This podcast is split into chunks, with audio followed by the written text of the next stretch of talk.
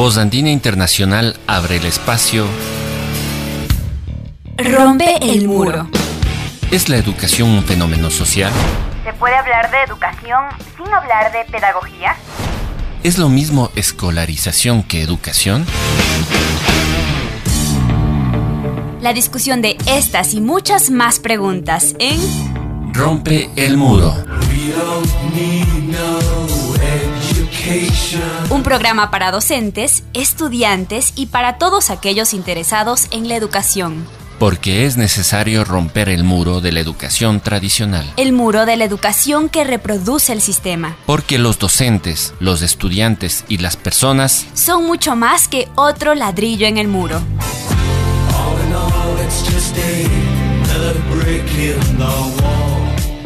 Ya comienza Rompe el muro. Rompe el muro.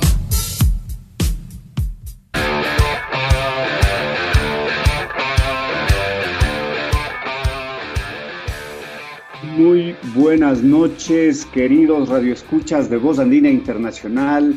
Este jueves nos encontramos de nuevo con ustedes en un nuevo programa educativo de su espacio de educación Rompe el Muro. En esta ocasión vamos a tratar un tema importante, un tema quizás no muy conocido para muchos y para otros quizás eh, la comprensión integral de lo que esto significa antropología y educación.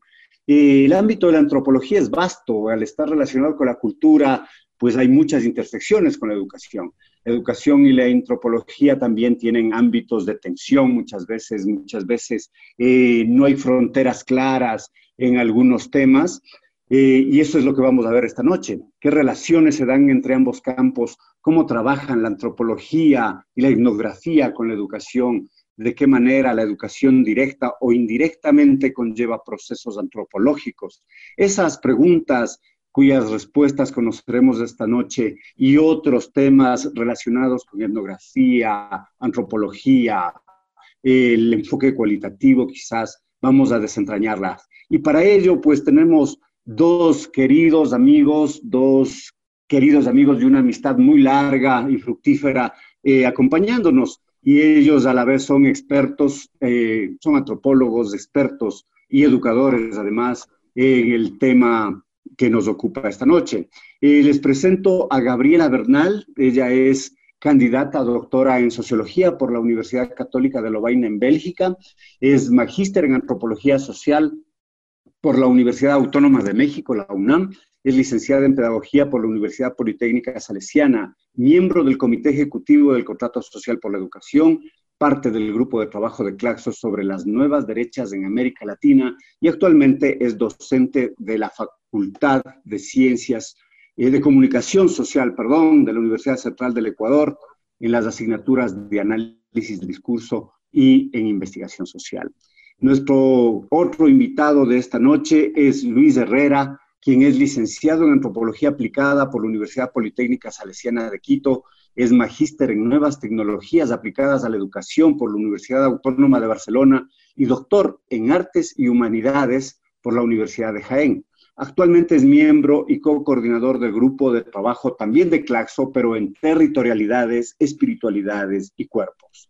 Ha sido docente en diversas instituciones del país y del exterior.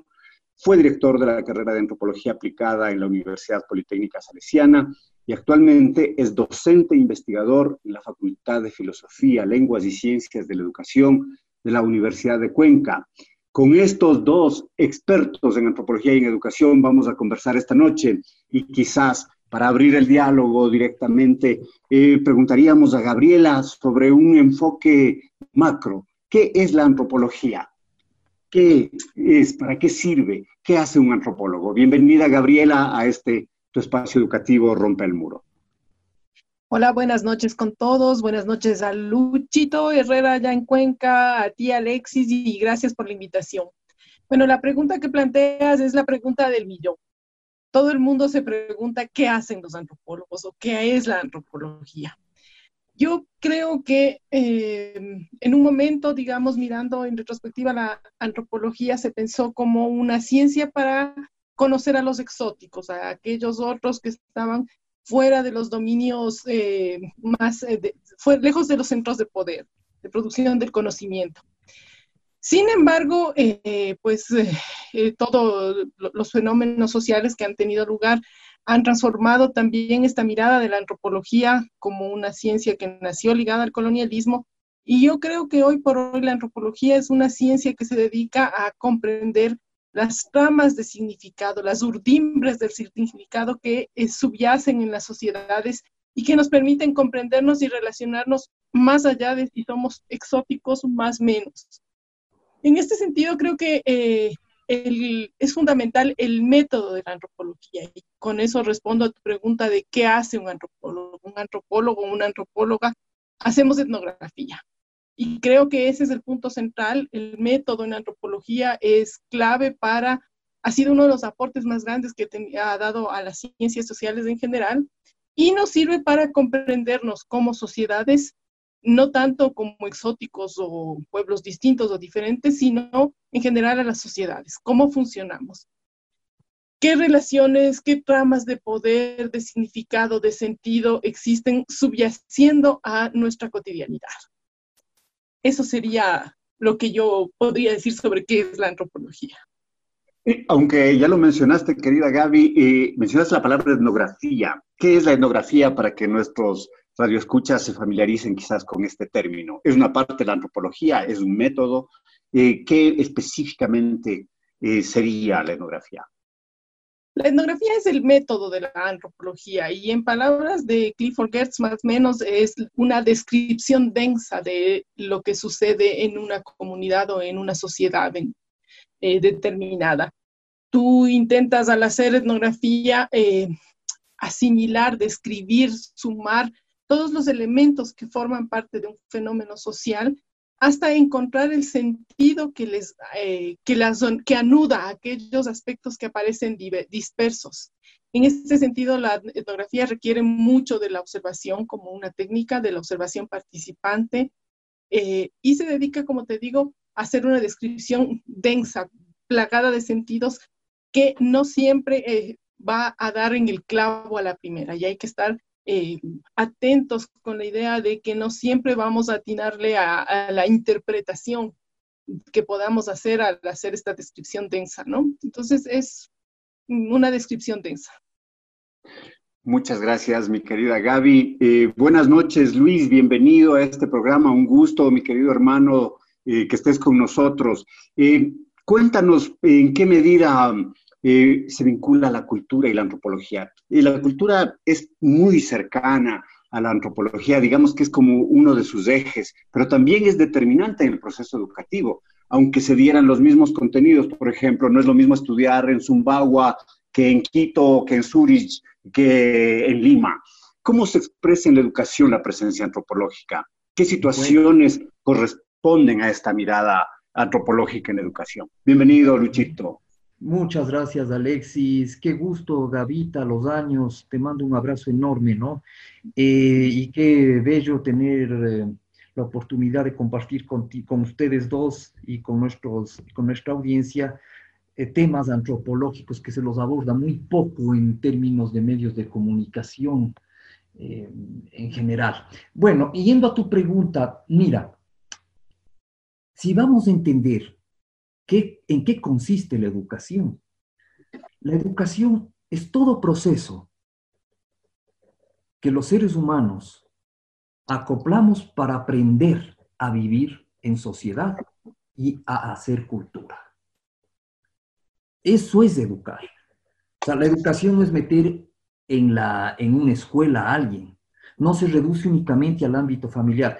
Es todo ese proceso de aprendizaje que los seres humanos necesitamos para poder vivir en colectivo. O sea, para poder vivir en sociedad, relacionarnos y para hacer cultura.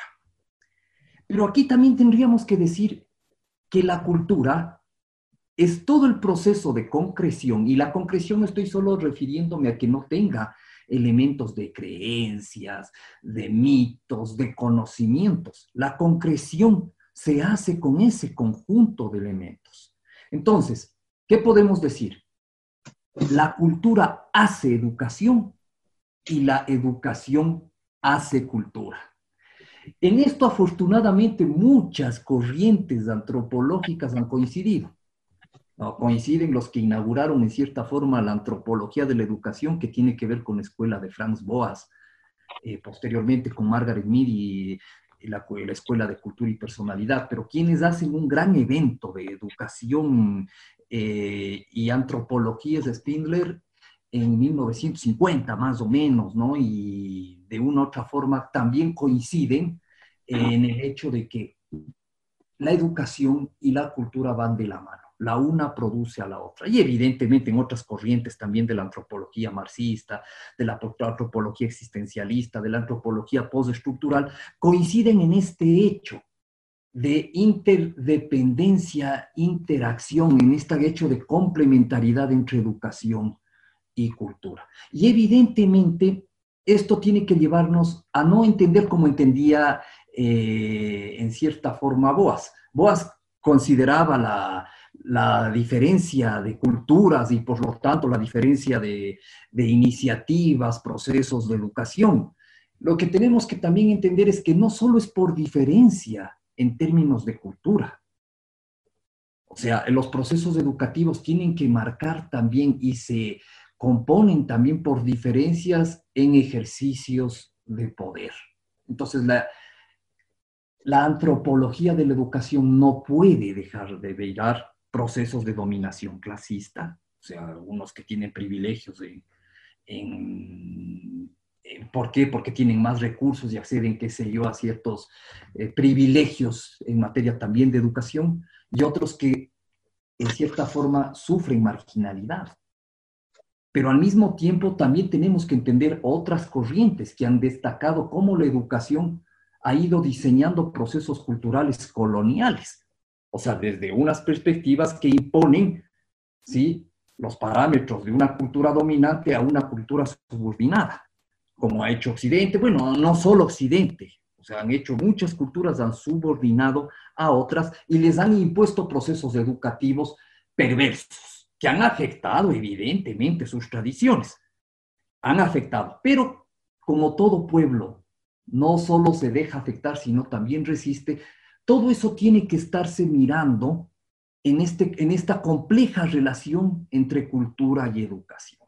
Todos estos ámbitos, porque no hay una sola perspectiva, sino tenemos que aprender a entender esa relación como complejidad, ¿no? Como todo una caracterizado por distintas épocas, caracterizado por historias, caracterizado por escenarios, caracterizado por conflictos y hoy caracterizado por procesos tecnológicos que también, que también reproducen dominaciones eh, científico-técnicas, dominaciones también clasistas, dominaciones racistas, dominaciones coloniales. Y al mismo tiempo los pueblos, ¿no es cierto?, con esta relación contemporánea, también resisten en esta linda relación que hay entre cultura y educación. Resisten también. Se generan nuevos pueblos, nuevos otros, nuevas alteridades que están yendo mucho más allá solo del problema étnico. Entonces, fíjate cómo la cultura y la educación se han ido complementando y han ido cada vez haciendo mundos más complejos, pero no por complejos más fáciles de convivir. También las convivencias se han dificultado y por lo tanto también los conflictos. Entonces, eso quisiera, no sé eh, si fui lo suficientemente claro, querido Alexis, en la explicación. Perfecto, muy claro, Luchito. Y en sí, queridos amigos, queridos radioescuchas, tenemos esta primera aproximación por un lado, esta comprensión de la antropología como ese, esa visión integral, esa interpretación integral de una sociedad y un colectivo. Por otro, lo que nos menciona eh, Luis, la, van de la mano la educación y la antropología, se vinculan, se construyen mutuamente. Vamos a un primer corte eh, en este programa educativo, Rompe el Muro, y luego vamos a aterrizar estos enfoques de antropología y educación en nuestra realidad. Volvemos en un momento, querido Radio Escuchas.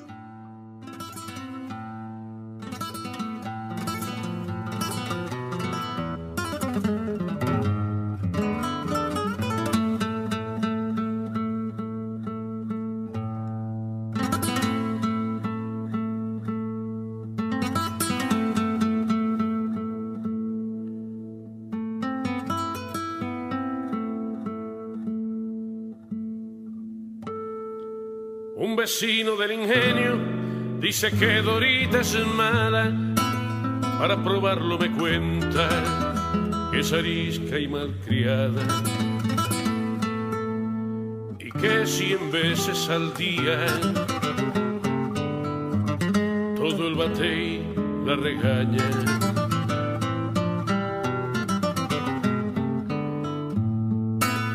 Que a la hija de un colono le dio ayer una pedrada y que la del mayoral le puso roja la cara. ¿Quién sabe con qué razones por nosotros ignoradas?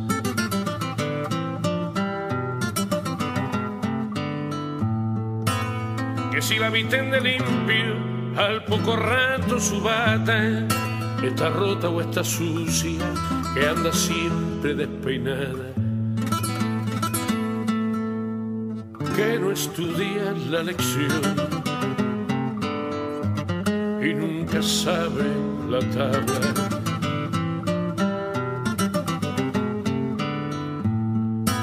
Que el sábado y el domingo se pierden la guardarraya persiguiendo tobeguines recogiendo guayaba. Y yo pregunto, vecino,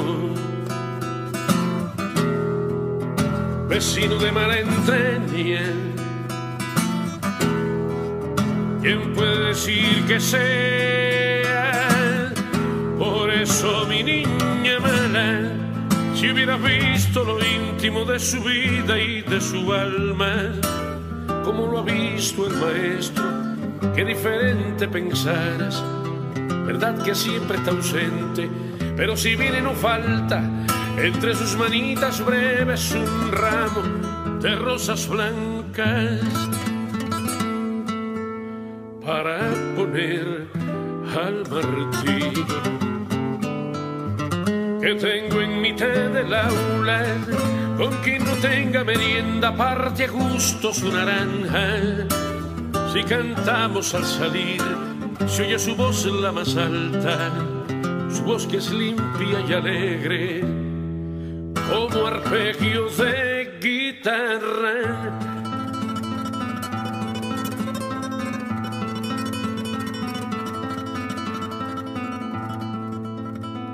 Y cuando explico aritmética, le resulta tan abstracta que de flores y banderas me llena toda la página. Y prefieren el recreo cuando juegan a las casas jugar con Luisa, la única niña negra de mi aula. A veces le llama Luisa, a veces le dice hermana. Y cuentan los que lo saben que en aquella tarde amarga en que no vino el maestro, era la que más lloraba. Cuando se premia el cariño y lo rebelde del alma, cuando se entienda la risa y se le cante la gracia cuando la justicia rompa su marcha y el tierno botón de un niño sea una flor en la esperanza.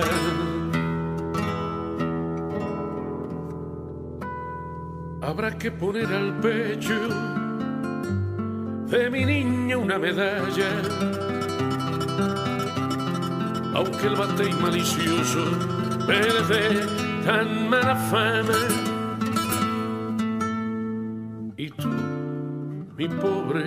Vecino,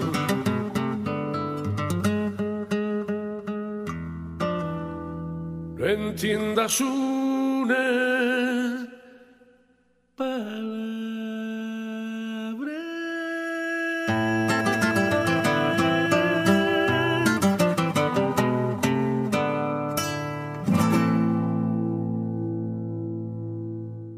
Sintoniza Rompe el Muro. Por Andina Internacional. Estamos de vuelta en su programa educativo Rompe el Muro aquí en Radio Voz Andina Internacional, como cada jueves a las siete y media de la noche. Mi querida Gabriela, en nuestra realidad ecuatoriana, ¿cuáles serían los acuciantes problemas educativos que pueden mirarse desde la antropología, que pueden tener miradas antropológicas? ¿Y cómo se podría solventar los mismos? Ten la bondad de contarnos a mí y a todos los radioescuchas de este programa. Bueno, eh, yo como te decía, creo que la antropología puede aportar en las ciencias sociales en general muchísimo. Y para comprender la sociedad, me parece que es una de las, eh, de, las ramas del conocimiento más adecuadas. Ahora, cuando me preguntas eso, yo me pongo a pensar ciertamente qué de la sociedad, qué, qué de los fenómenos educativos de la sociedad. Yo creo que en general la, eh, hemos dejado la antropología muy relegada a esto, por ejemplo, de creer que solamente podría aplicarse en educación intercultural, con todos los retos y la importancia que supone, por supuesto. Sin embargo, creo que la antropología puede ofrecer otras herramientas también para comprender otros procesos, como por ejemplo los saltos que están dando los estudiantes, los chicos, las chicas que están en edad escolar a lo que mencionaba el Luchito hace un momento, hacia las nuevas tecnologías y que este momento histórico nos ha obligado a desplazarnos rápidamente. ¿Cómo se establecen estas relaciones eh, complejas, eh, casi incomprensibles para nosotros los adultos, en las cuales lo educativo se traslada hacia lo virtual y que no pasa necesariamente por las aulas, poniendo en entredicho el rol que cumpliría ahora la escuela, como institución me refiero a la escuela, eh, en, eh, ahora, ¿no? O sea, yo me pregunto siempre, ¿cómo podemos comprender eh, el, el, papel que debe jugar la escuela en un momento como el que viven nuestros hijos, donde todo pasa por las pantallas, donde la imagen nos invade cada día y a cada momento desplazando la lectoescritura? Creo que la antropología tiene un gran papel ahí que cumplir, pero pasa por un proceso que no es inmediato ni es rápido. Eh, todo proceso de investigación científica requiere un tiempo, requiere un trabajo sostenido y la antropología no escapa a eso. Entonces yo creo que hay que hacer investigación acerca de qué está pasando con la escuela y qué está pasando con los chicos en este salto, por ejemplo, al espacio de lo virtual. ¿Cuáles son los retos que suponen para nosotros como docentes y para ellos como estudiantes, ¿no? Y creo que ahí este, esta idea vieja de la comunidad educativa se vuelve a replantear eh, a través a la luz de este fenómeno de las redes sociales, del uso de las tecnologías de la información y la comunicación. ¿Tiene sentido volver a, a seguir hablando de comunidad educativa en un momento como este? Es, son preguntas que ciertamente requieren una respuesta que, como te digo, es larga, pero creo que la antropología tiene mucho que decir ahí. Muchas gracias, mi querida Gaby. Importantes apreciaciones. No solo se vincula a la interculturalidad, queridos radioescuchas, como ven, hay otros ámbitos muy particulares. Eh, esa percepción de los individuos, las sujeciones que también se dan, las, los cambios de la tecnología, también son materia de antropología. Eh, mi querido Luis, ¿qué aspectos del estudio de la antropología se pueden mirar en la institución educativa? Ahí hace un momento nos dijiste, y es muy importante, educación no es lo mismo que escuela, que institución educativa. ¿Qué aspectos eh, de la antropología se miran en esta escuela? Bien, mira, em, creo que uno de los males, en, sobre todo en antropología, ha sido que hay mucha debilidad respecto a saber hacer antropología en campos institucionales. Comúnmente la institución se le ha asociado a la cultura dominante y ese es, real, o sea, no podemos negar que eh, las instituciones educativas eh, han cumplido un rol de dominación, de hegemonía, eh, de acuerdo. Pero reducirle solo a ese campo es recontra peligroso, recontra peligroso. Porque, o sea, la educación no puede estar en esa dualidad reproducimos a veces esas dualidades de, de cartesianas, medio entre formal, no formal. La realidad es mucho más interactuante, eh, mucho más racionalistas, ¿no? Para saberla. Exacto. Entonces, no es una cosa tan sencilla de hacer un corte tan, tan severo como nos hemos acostumbrado, ¿no? Y no es solo culpa de la antropología, sino también ha habido como que socialmente hemos sido también víctimas, ¿no? Eh, las ciencias sociales no han sido el gran predominio ni, el gran, ni la gran carrera, las grandes carreras a, a seguirse, ni las que se promocionan mejor del mercado actual capitalista y peor en el neoliberal, ¿no? Se las usa para hacer funcional la dominación. Y claro, en términos institucionales se ha dado como una especie de mm, mal comprensión de la resistencia.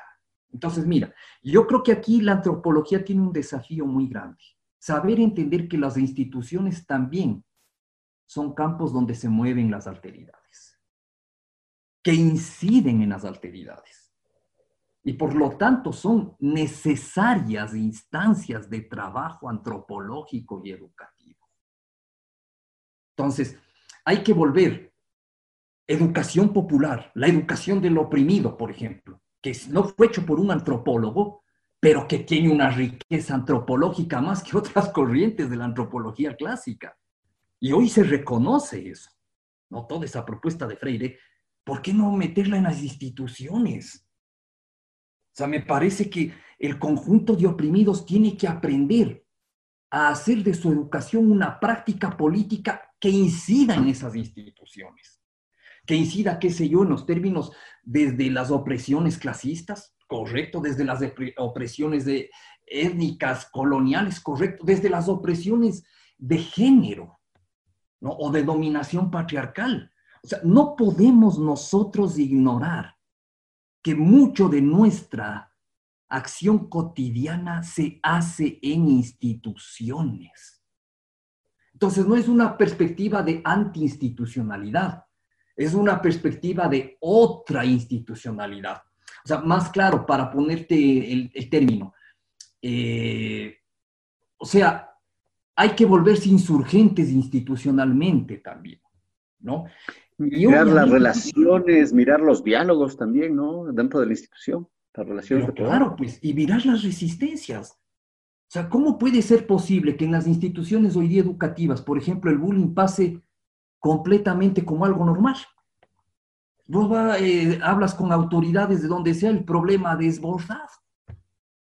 Porque son esos incomprendidos, esa alteridad eh, estudiantil, que desde que son estudiantes ya son una alteridad incomprendida. ¿No es cierto? Ya no son, no son actores realmente del proceso educativo.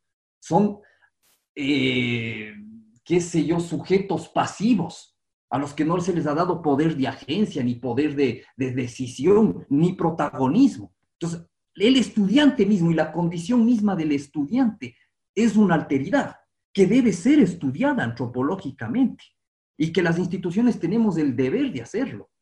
Ahora, si ustedes, eso pues, atraviesa la escuela, atraviesa el colegio, atraviesa la universidad, atraviesa los programas de posgrado, de doctorado. Entonces, en esa discusión es donde tenemos que centrarnos. ¿Cómo? Desde las instituciones también se debe generar lecturas antropológicas ante problemáticas serias. Problemáticas por acoso sexual, problemáticas por bullying, problemáticas que los mismos estudiantes ven en su relación con una, eh, enseñanza caduca. Entonces, miren cómo eh, eh, el acoso sexual, sobre todo a niñas, también se hace a, niños, pero sobre todo a niñas, a jóvenes. Entonces, mira cómo hay problemáticas que están en las instituciones y que nosotros, con decir no, o la, la educación formal y la educación no formal, no estamos contribuyendo. Entonces, las alteridades están también y nos es imperioso y obligatorio empezar a pensar muy en serio esos campos institucionales y en ese rol la antropología puede abrir muchísimo y ha estado subutilizada.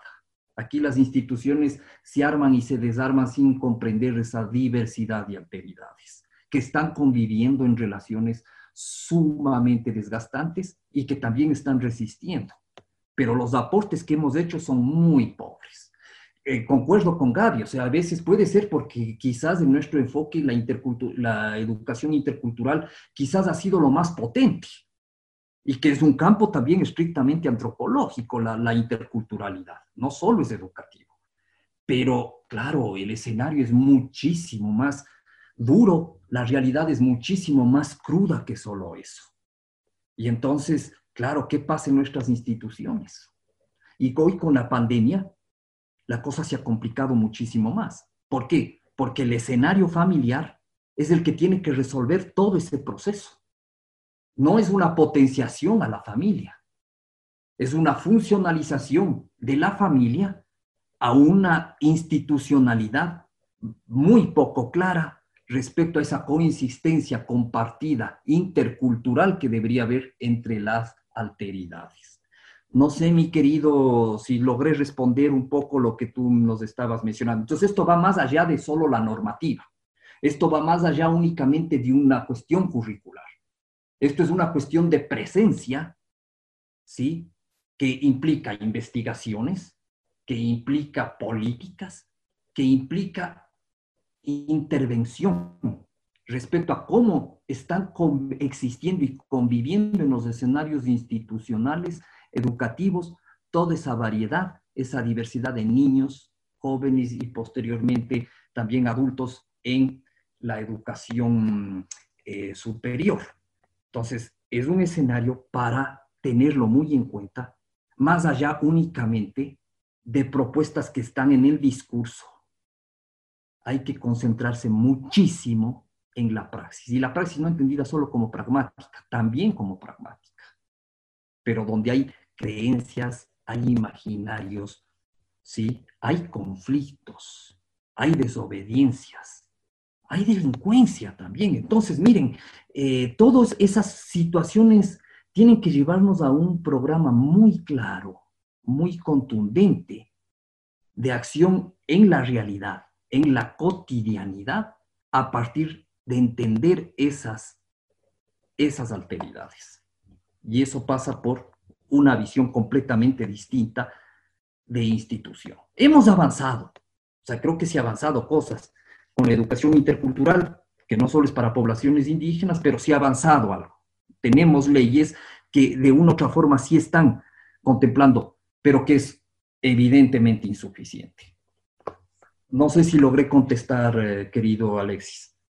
Perfectamente, mi querido Luchito. En efecto, queridos radioescuchas, la propuesta que se nos hace tanto de Gabriela como Luis es eh, trascender esas visiones clásicas, las dualidades, por un lado, de entre la resistencia y la dominación, por otro lado, eh, eh, mirar otros fenómenos desde su visión integral, su visión antropológica en sí, esos cambios que se dan. vamos a un segundo corte en este su programa educativo Rompe el Muro y luego volvemos con más de antropología y educación y temas más eh, quizás profusos, pero a la vez también apasionantes. Volvemos en un momento, querido Radio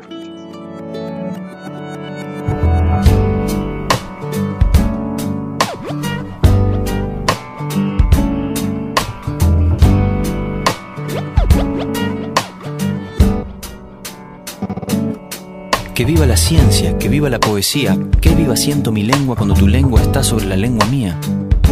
El agua está en el barro, el barro en el ladrillo, el ladrillo está en la pared y en la pared tu fotografía. Es cierto que no hay arte sin emoción y que no hay precisión sin artesanía, como tampoco hay guitarra sin tecnología, tecnología del nylon para las primas, tecnología del metal para el clavijero, la prensa, la gubia y el barniz, las herramientas del carpintero. El cantautor y su computadora, el pastor y su afeitadora, el despertador que ya está anunciando la aurora y en el telescopio se demora la última estrella. La máquina la hace el hombre y es lo que el hombre hace con ella.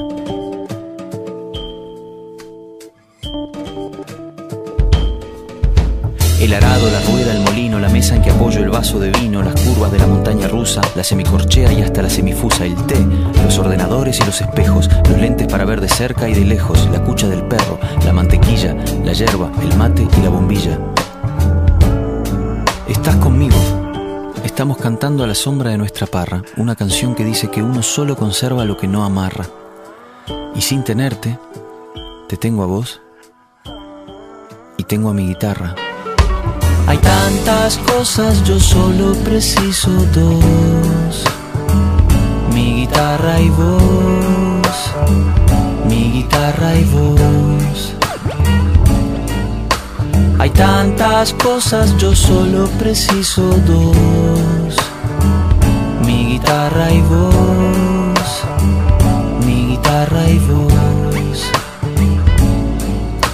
Hay cines, hay trenes, hay cacerolas, hay fórmulas hasta para describir la espiral de una caracola, hay más. Hay tráfico, créditos, cláusulas, salas VIP, hay cápsulas hipnóticas y tomografías computarizadas, hay condiciones para la constitución de una sociedad limitada, hay biberones, hay obuses, hay tabúes, hay besos, hay hambre, hay sobrepeso, hay curas de sueño y tisanas, hay drogas de diseño y perros adictos a las drogas en las aduanas. Hay manos capaces de fabricar herramientas con las que se hacen máquinas para hacer ordenadores que a su vez diseñan máquinas que hacen herramientas para que las use la mano. Hay escritas infinitas palabras. Zen, Gol, Bang, Rap, Dios, Fin.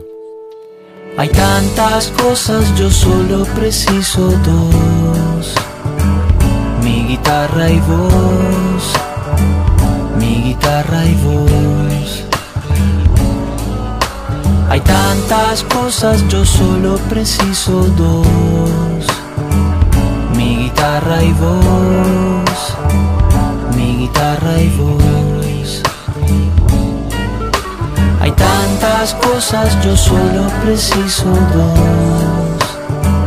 Mi guitarra y voz, mi guitarra y voz. Hay tantas cosas, yo solo preciso dos. Mi guitarra y voz,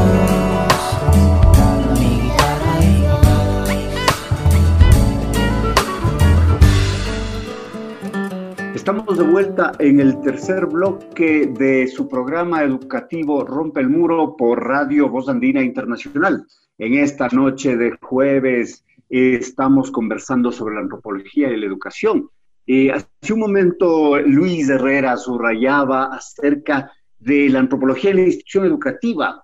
Sin embargo, mi querida Gabriela, como tú sabes, el fenómeno educativo va más allá de la institución, va más allá incluso de los estados, puede ser parte de la política educativa diseñada, como también puede ser parte de esas tendencias educativas globales, de esas famosas reformas eh, concebidas desde los órganos internacionales.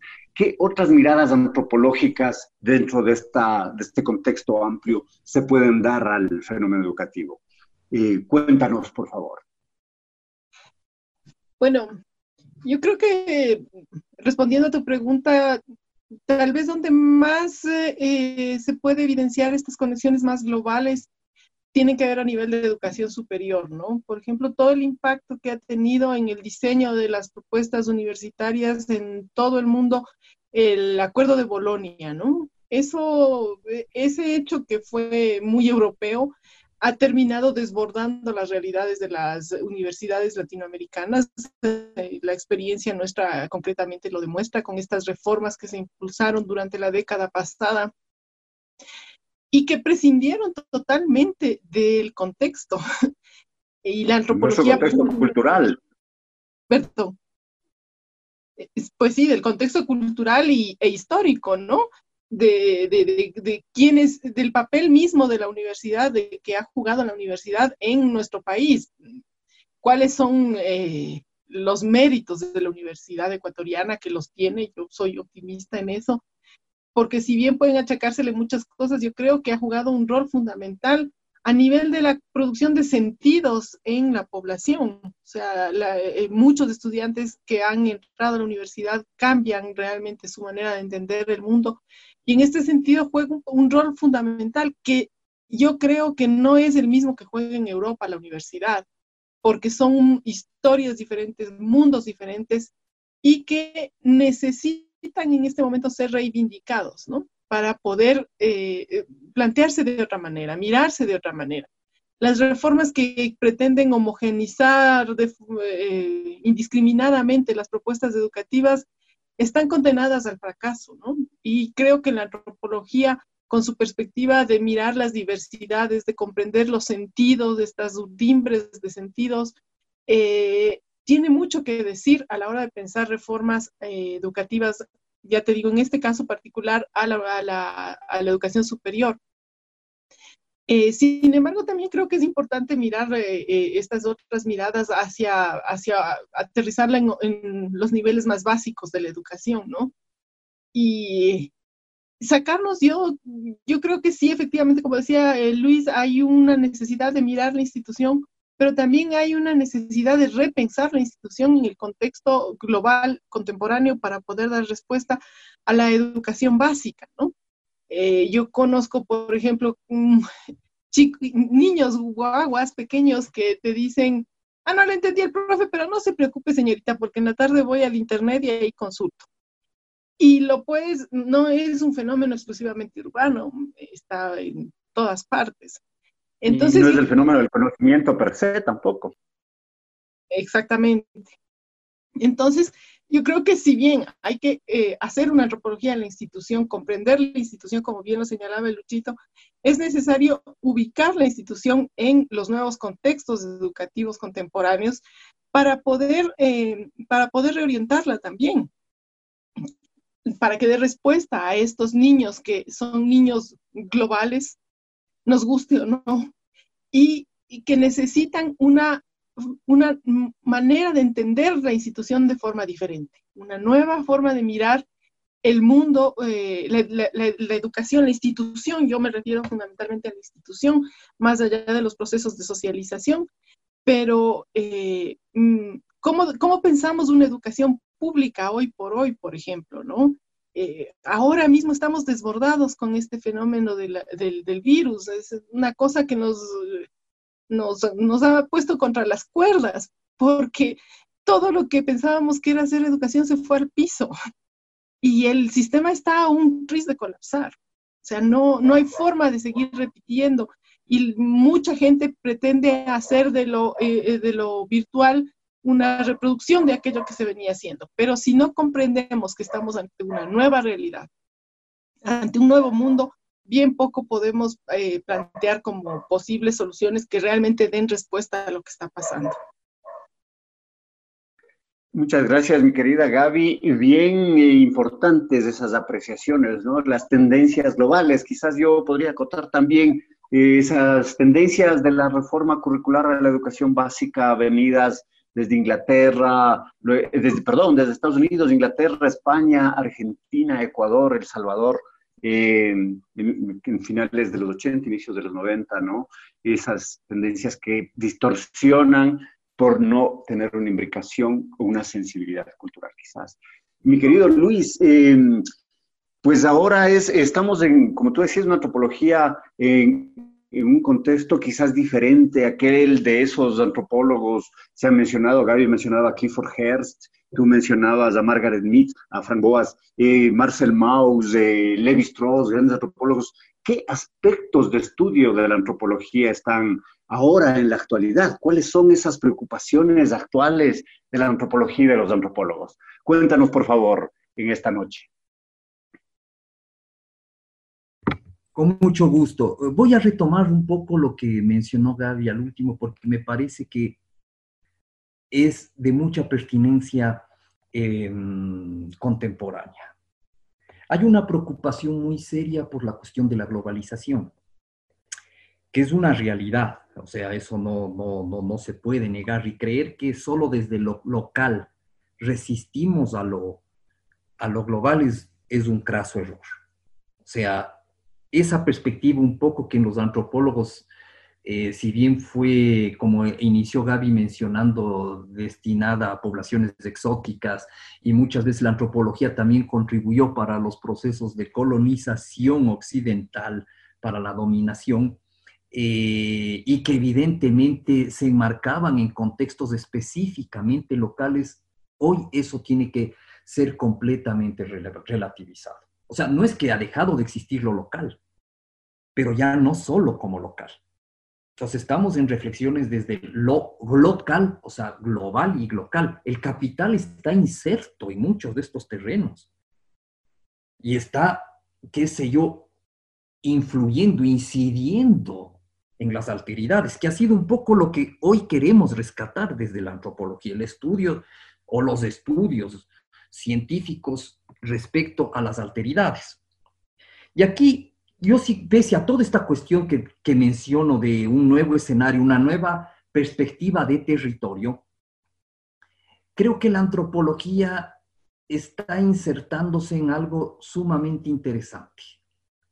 Primero, entender que los procesos de la diferencia como, y de la diversidad cultural están en un tramado, están en una especie de red, donde están funcionando culturas, donde están funcionando nuevas generaciones, donde están funcionando mujeres, donde están funcionando una diversidad de nuevos actores, que de una u otra forma están siendo incomprendidos por esa globalización, pero incomprendidos relativamente. No comprendidos como actores, sino sí como clientes de un proceso global y clientes no solo en términos económicos, también en términos de cultura política. O sea, hay nuevas formas de ejercer los caudillismos y los clientelismos políticos. Entonces, eso, eso, eso hay que entenderlo muy bien desde la antropología, ¿no? Son escenarios completamente nuevos y que la antropología ha dado pautas para eso, ha dado pautas muy interesantes. Pero eso pasa también por descolocar un poco una idealización general a la sociedad del conocimiento. Desde el mundo hegemónico, y lástima que hay sectores del pensamiento, incluso alternativo, que han caído ¿no es cierto?, en esta denominación de hablar de la sociedad del conocimiento, como si las otras sociedades no hubieran sido también de conocimiento, conocimiento de acuerdo a sus perspectivas. Sin conocimiento. Sin duda, verdad, ¿eh? Sin conocimiento no hay sociedad posible, no hay cultura. Entonces, no puede ser que la sociedad global quiera poner solo a un tipo de conocimiento científico como el preponderante respecto a todos. Ahí hay una imposición epistémica muy grave y que antropológicamente es nuestro deber desmontarlo, porque nos están vendiendo una falsa idea de educación, una falsa idea de institucionalidad además por ahí. Comparto muy bien, o sea, yo sí creo que hay que hacer otras instituciones. Y eso pasa también por hacer otras nuevas tecnologías. O sea, esto no es cuestión únicamente de, decir, bueno, es que ya la educación virtual es como la nueva receta del cambio eh, educativo mundial. No, no es así. Hay cosas que sí, obviamente, que tenemos que revertirlas, que tenemos que replanificarlas. Hay que poner a la tecnología al servicio de la diversidad cultural y no al revés no la diversidad cultural al servicio de un uso dominante hegemónico de, la, de, las nuevas tecnologías. El capital está ganando mucho con esto. O sea, ya no tiene ni siquiera que invertir. Coge trabajo abstracto, trabajo de científicos, los pone en sus casas, los nuevos obreros, los nuevos vendedores de fuerza de trabajo, ¿sí? Utilizan sus medios, sus tecnologías sus gastos en Internet, sus gastos en luz, ¿sí? Para fortalecer un sistema de ganancia perverso que hoy no se cataloga en millones, hoy se cataloga en trillones, trillones. Entonces, evidentemente que la antropología y otras ciencias tenemos que estar obligados a eh, desmantelar eso. Y eso nos implica, primero, hacer ejercicios de transdisciplinaridad. Ese es otro desafío. La transdisciplinaridad no quiere decir que solo somos antropólogos y punto. O sea, sí, somos una disciplina interesante que ha tenido muchas cosas mágicas, pero que estamos también, sí, exigidos a abrir un proceso de diálogo epistémico con otras realidades. La transdisciplinaridad no solo es entre disciplinas. Y aquí es bonito porque retomo lo de Paulo Freire. Paulo Freire fue una oportunidad antropológica de ver la educación como no se planteó antes la historia de la antropología. Habían reconocimientos de la diversidad, pero no el reconocimiento protagónico de esa diversidad oprimida para transformar esa realidad. para cambiar, para soñar no solo en su realidad, sino en la realidad de muchos otros y valorar no solo su conocimiento desde la perspectiva cultural, sino su conocimiento desde perspectiva política. Entonces, eso, ¿y eso qué? ¿Quién los hizo? ¿Antropólogos? No, nació desde la pedagogía del oprimido. La, la educación intercultural bilingüe en la América Latina tiene una interacción enorme de antropólogos, lingüistas, pedagogos. Correcto, en ese esfuerzo hay que seguir insistiendo. Líderes indígenas. sí, dime, eh, no, no, decía, también líderes, también líderes indígenas, también el pueblo llano, docentes de sus experiencias particulares, era como complementar nada más. Chico. Claro, es que la transdisciplinaridad no solo es entre antropólogos, eh, cientistas, entre sociólogos, entre, es el pueblo. O sea, es la, la, la oportunidad de que los pueblos también se consideren antropólogos. O sea, puede ser sonar muy loco lo que estoy planteando, pero es hacer de la antropología un proceso también de colectividad, no solo de una agrupación científica, sino el derecho a que los pueblos puedan hacer una autorreflexividad de sus propios procesos, porque hay cosas que en la ciencia nunca vamos a lograr entender lo que los pueblos hacen desde sus propios procesos. O sea, eso es lo que estamos hablando cuando los pueblos se autoexplican, estamos hablando de reflexividad. Eso en antropología hemos trabajado muchísimo. Entonces, obvio, eso es transdisciplinar. Eso es transdisciplinar. Una, un, punto más. Y transdisciplinar no solo desde el colonizado y el colonizador, sino desde el patriarcal y, y los diversos géneros. Bueno, hoy día también se habla de postgéneros, ¿no? Pero ahí hay una cuestión que hay que reconcebir en esta transdisciplinaridad. Igual, respecto a otros seres, el sujeto no solo es ser humano, la visión antropocéntrica debe ser desmontada antropológicamente. Sí, o sea, la coexistencia con otros seres vitales. Ese es otro desafío que tenemos que tener muy en claro. Y un último que quisiera mencionar es el de saber articular perspectivas sistémicas y postsistémicas.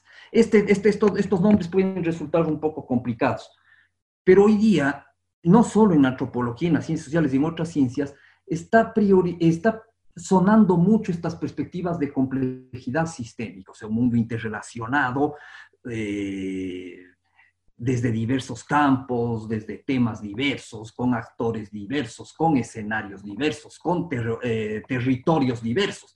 De acuerdo, de acuerdo.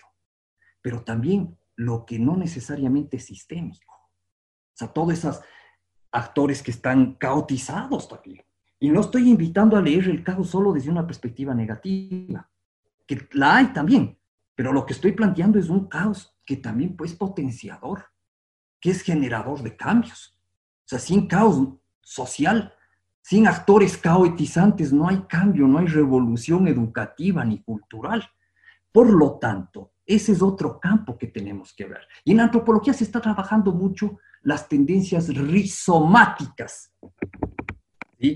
em, que, cabalmente articulan lo que en las tendencias sistémicas se ha hablado desde Parsons en la sociología, Lugman también en la sociología, el mismo eh, Morán, ¿sí?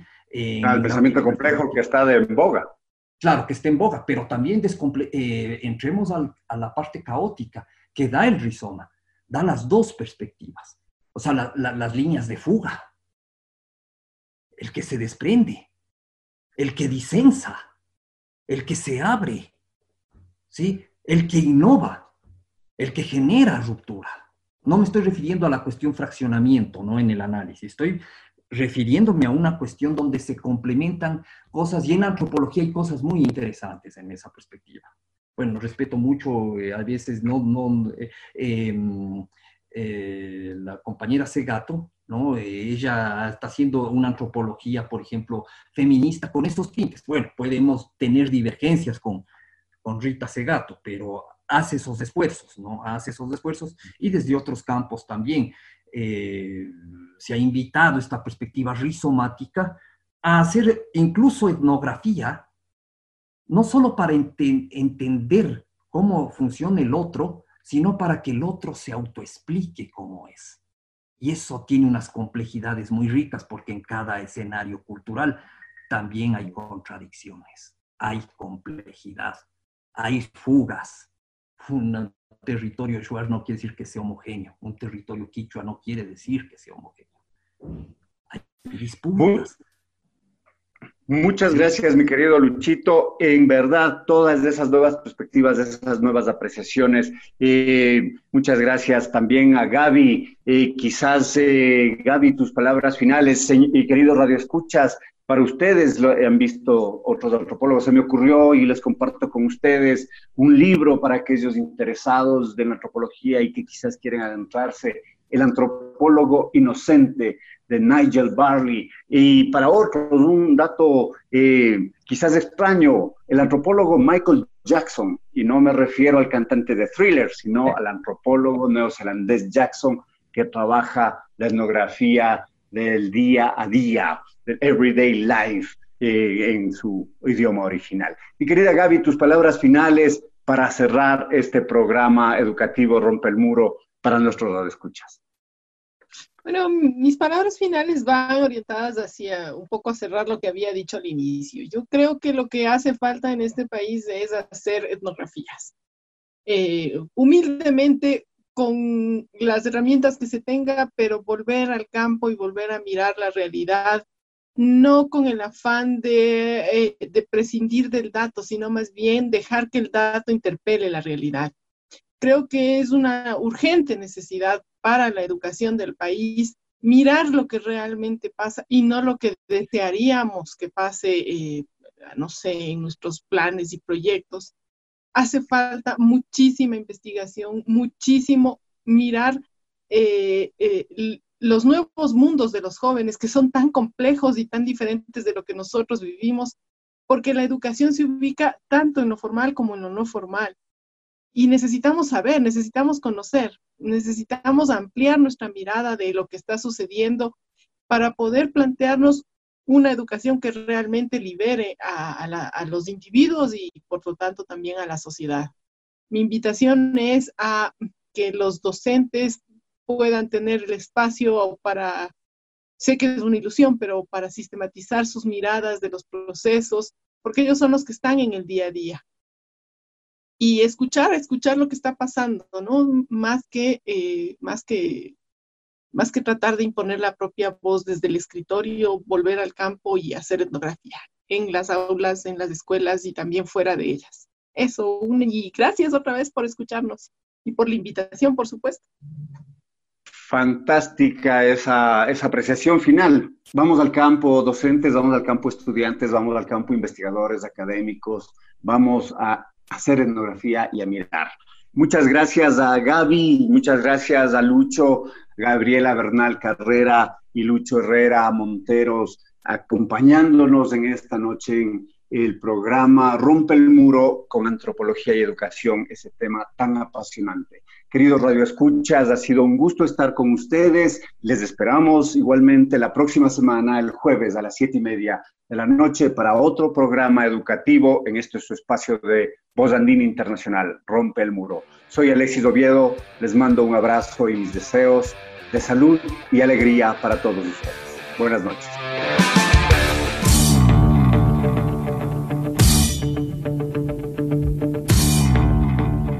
Quedamos agradecidos por su sintonía.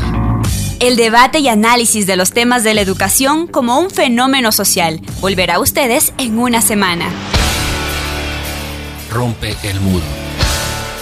Rompe el muro. Con la producción técnica de Voz Andina Internacional.